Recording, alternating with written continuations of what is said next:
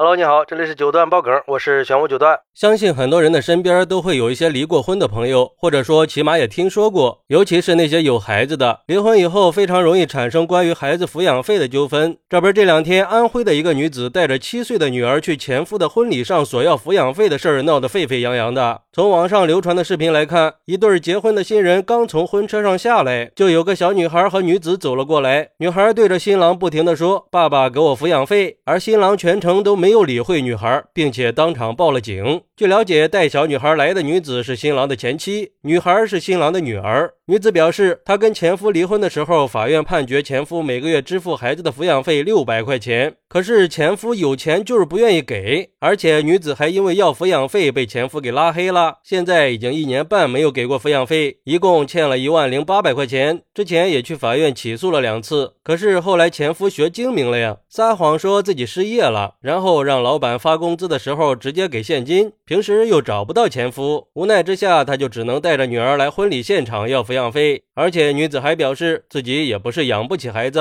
就是咽不下这口气。就这当天，她带着孩子坐在大厅里，前夫从头到尾都没有问过孩子饿不饿、渴不渴，也没有跟孩子说过一句话，并且女子还透露，俩人之所以离婚，那是因为前夫经常家暴她，后来是因为前夫出轨了，他们才离的婚。不过，对于女子的说法，前夫的父亲表示，女子禁止他们亲属去探望孩子，而且目前也不欠任何抚养费。但是对于这种说法，女子表示，之前确实给过七千块钱，可那是第一次法院判的执行款呀，之后就再也没有给过钱了。而且在前夫结婚之前，前夫的媒人还给了她两千块钱，让她不要来婚礼上闹。之后，前夫的父亲也承认，确实给过这笔钱。哎。这一个月六百块钱都不愿意给吗？好歹那也是你自己的女儿呀！别说六百了，你就是多给点又能咋的？而对于这个事儿，有网友就说了：这样的男人都能再婚，真是社会的悲哀。就这德行还恬不知耻的报警？就先不说他会不会是一个好丈夫，连孩子的抚养费都不愿意给，还配做个人吗？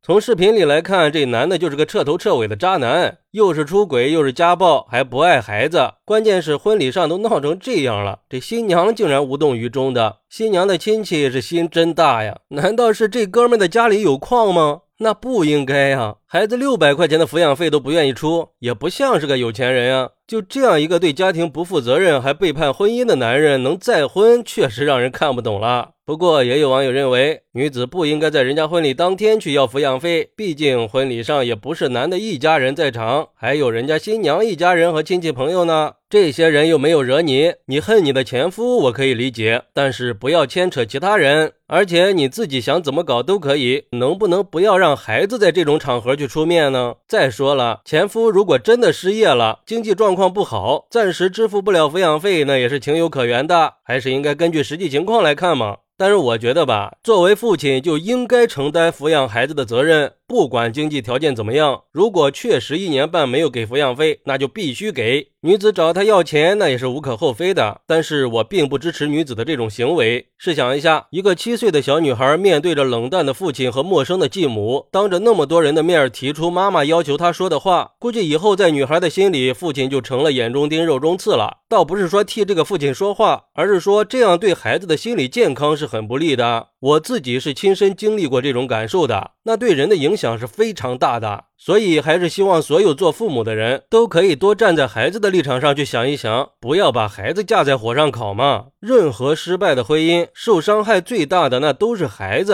都已经受伤害了，那就别再让孩子去给成年人之间的矛盾买单了。当然，也希望那些不给抚养费的人不要因为成年人的事儿去为难孩子。